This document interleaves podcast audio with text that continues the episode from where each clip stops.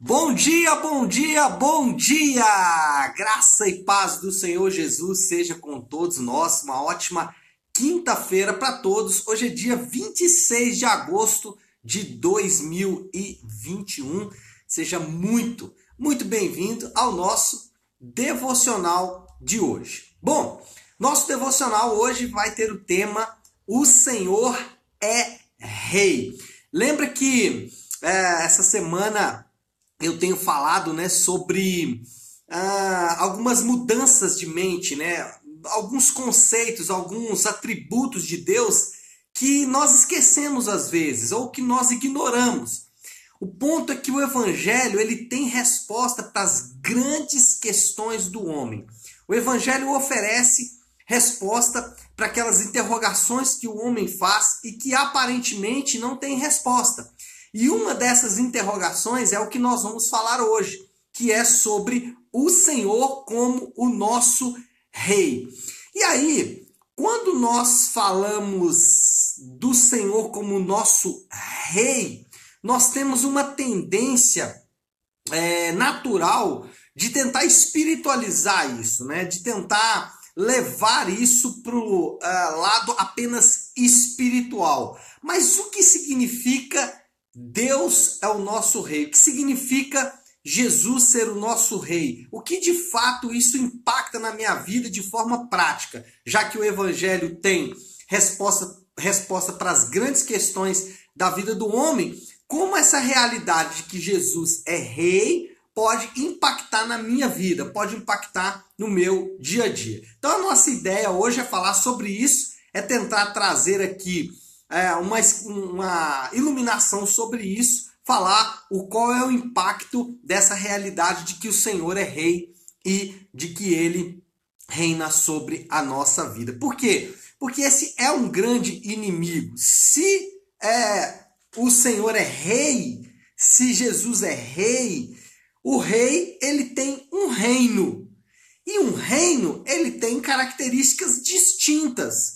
Cada reino tem a sua realidade. E nós precisamos viver como súditos do reino de Deus. Então percebe que a questão não é uma questão espiritual ou não é apenas uma questão espiritual, já que também é espiritual, mas não é só apenas uma questão espiritual. É sobre isso que nós vamos falar hoje, baseado no livro do profeta Obadias. Na verdade, o livro do profeta Obadias é bem pequenininho, são 21 versículos apenas, né, um capítulo.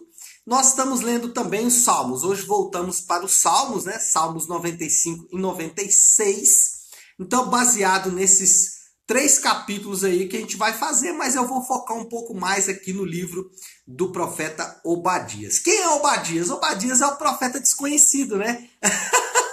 ele é o profeta desconhecido, mas não porque a gente não conhece muito ele, mas é porque a Bíblia não dá muitos detalhes sobre a sua vida.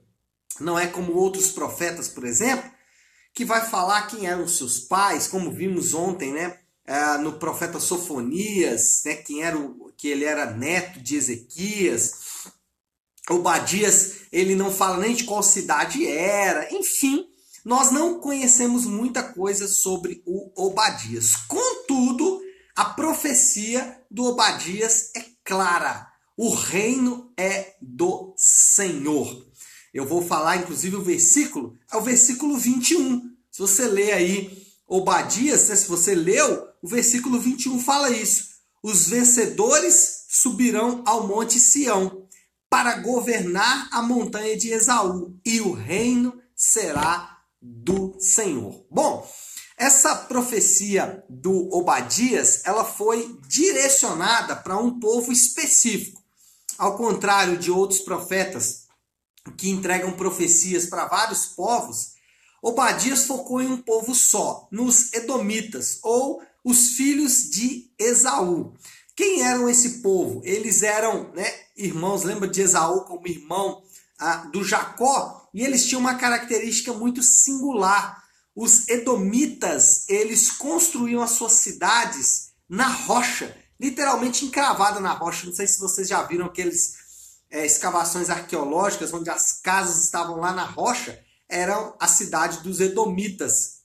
Os Edomitas eles habitavam nesse tipo de cidade, nesse tipo de habitação. E eles ajudaram, é, não só ajudaram, mas como se alegraram também quando Jerusalém foi derrotada. É, provavelmente na época de Jeremias. Então, Obadias ele está meio perdido assim no tempo, mas provavelmente foi é, lá na época de Jeremias. Nós vamos inclusive entrar na profecia de Jeremias aí.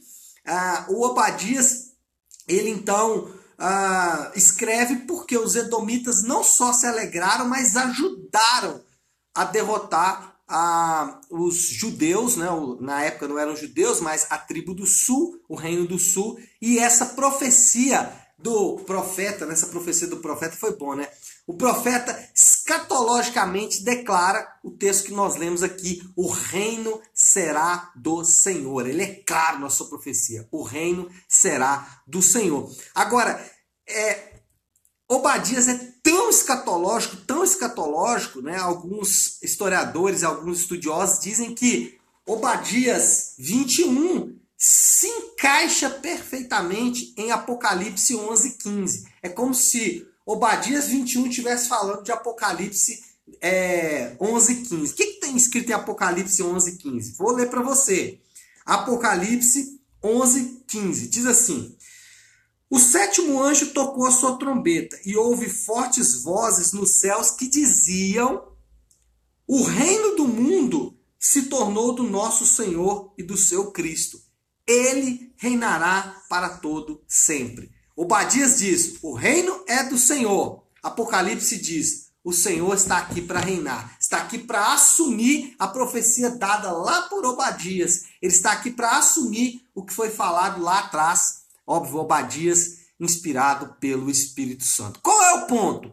Jesus, ele é o rei que reina com poder. E quando falamos de rei que reina com poder, o reino, ele tem características que são distintas. Se existe alguma coisa que caracteriza reinos, é que eles são distintos.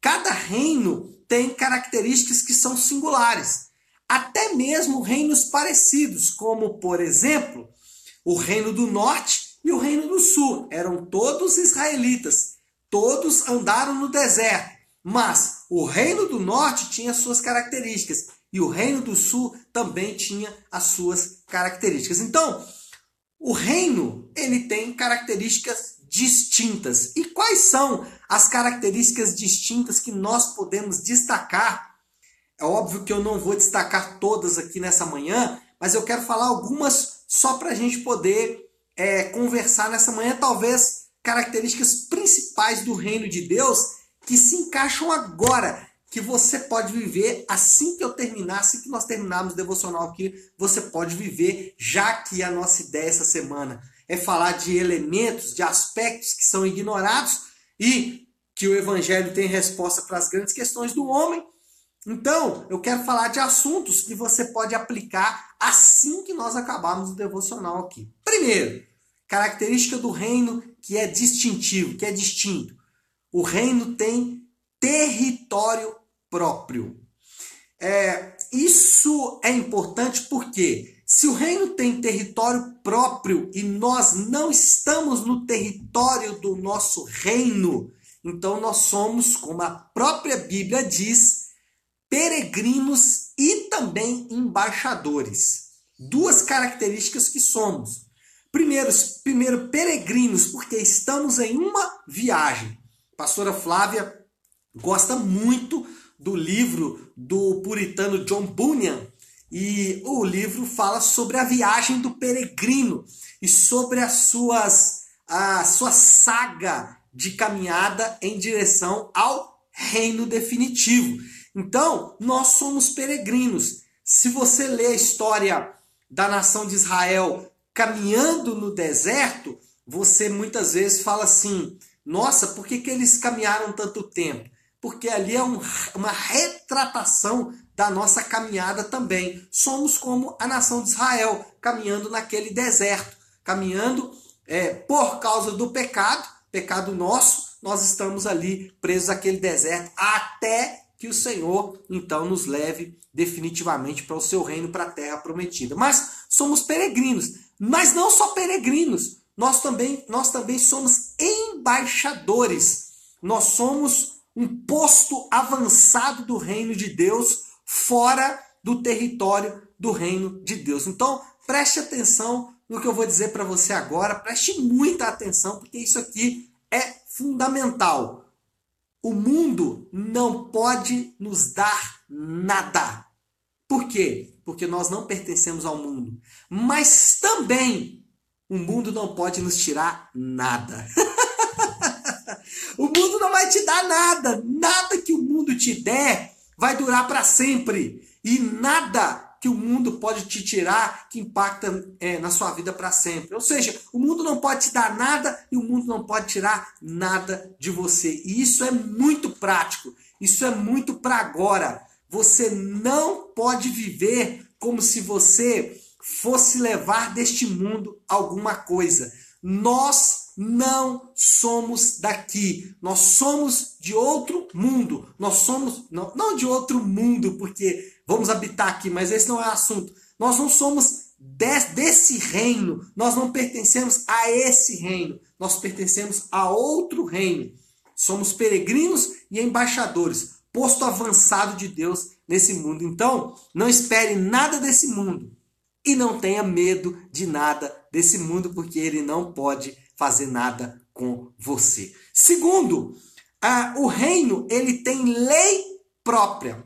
A lei de Deus é a lei do reino. Eu falo isso com grande frequência porque esse é um assunto importante.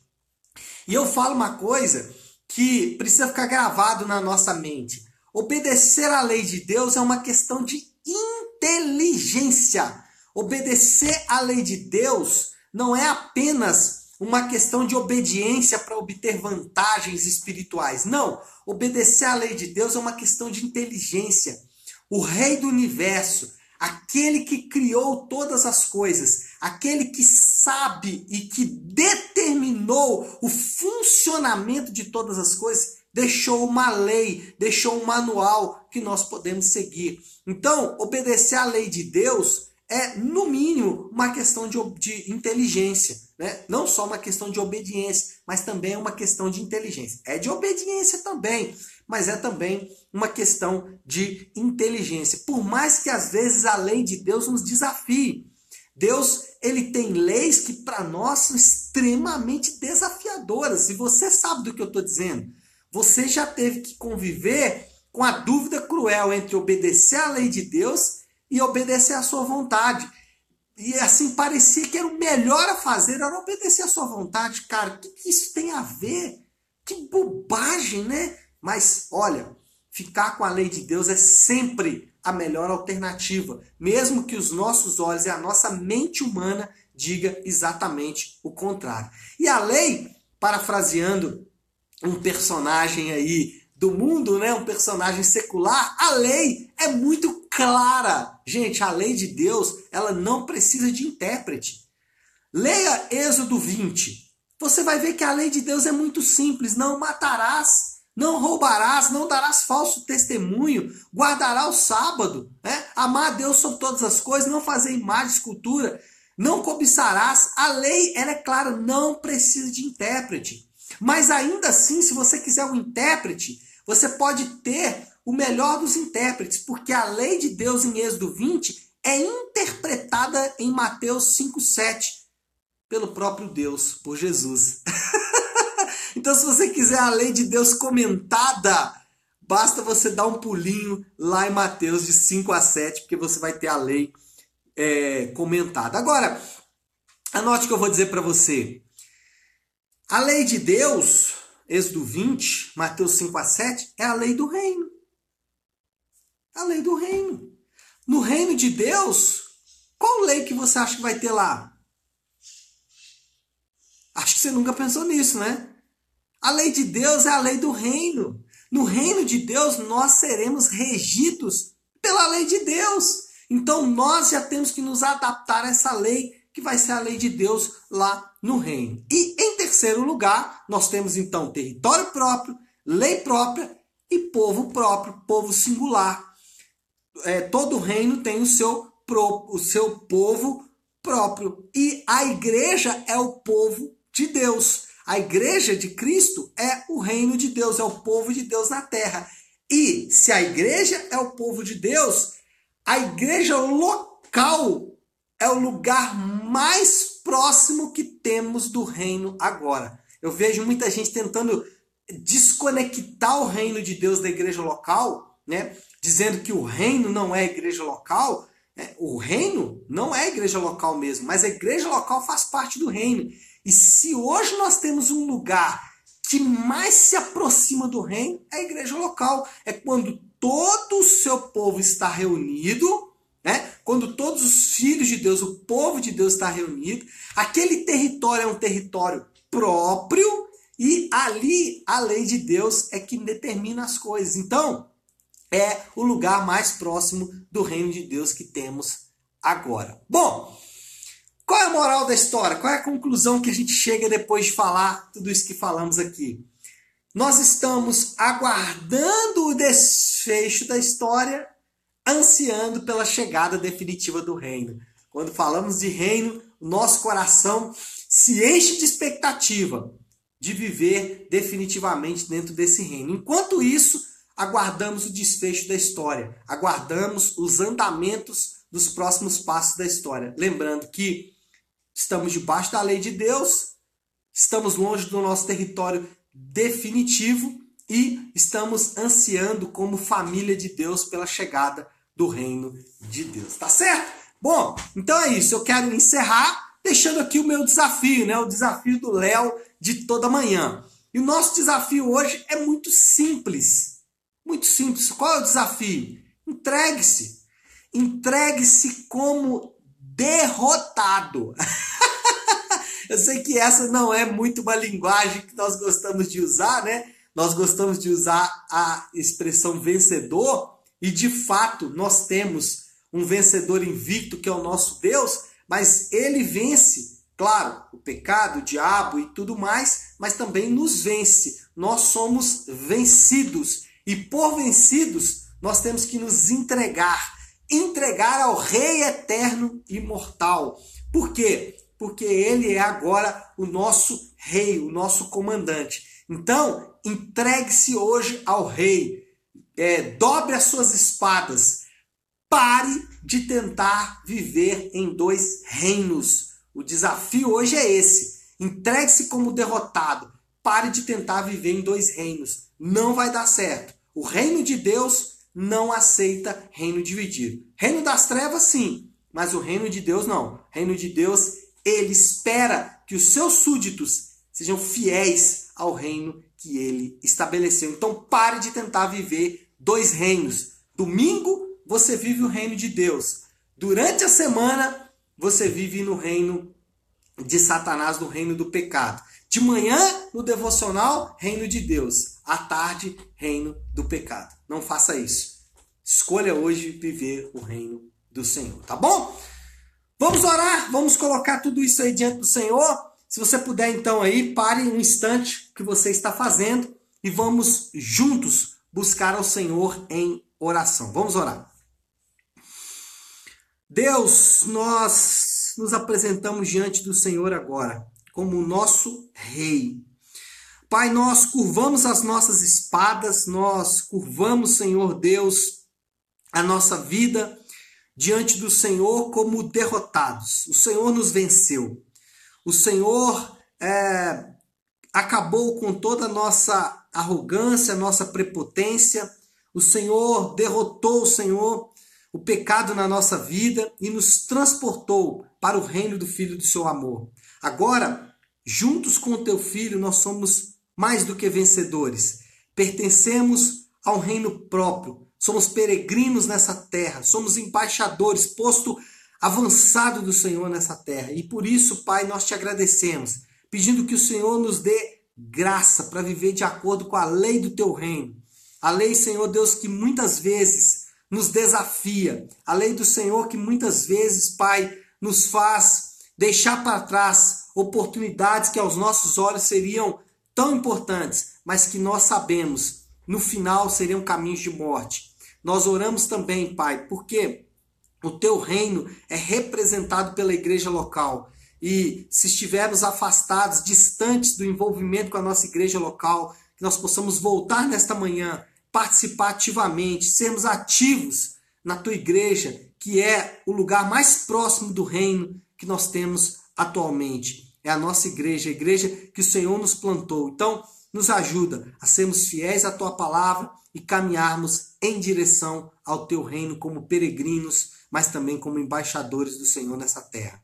Assim nós oramos e eu oro de forma especial por cada um dos meus irmãos, em nome do teu santo filho Jesus.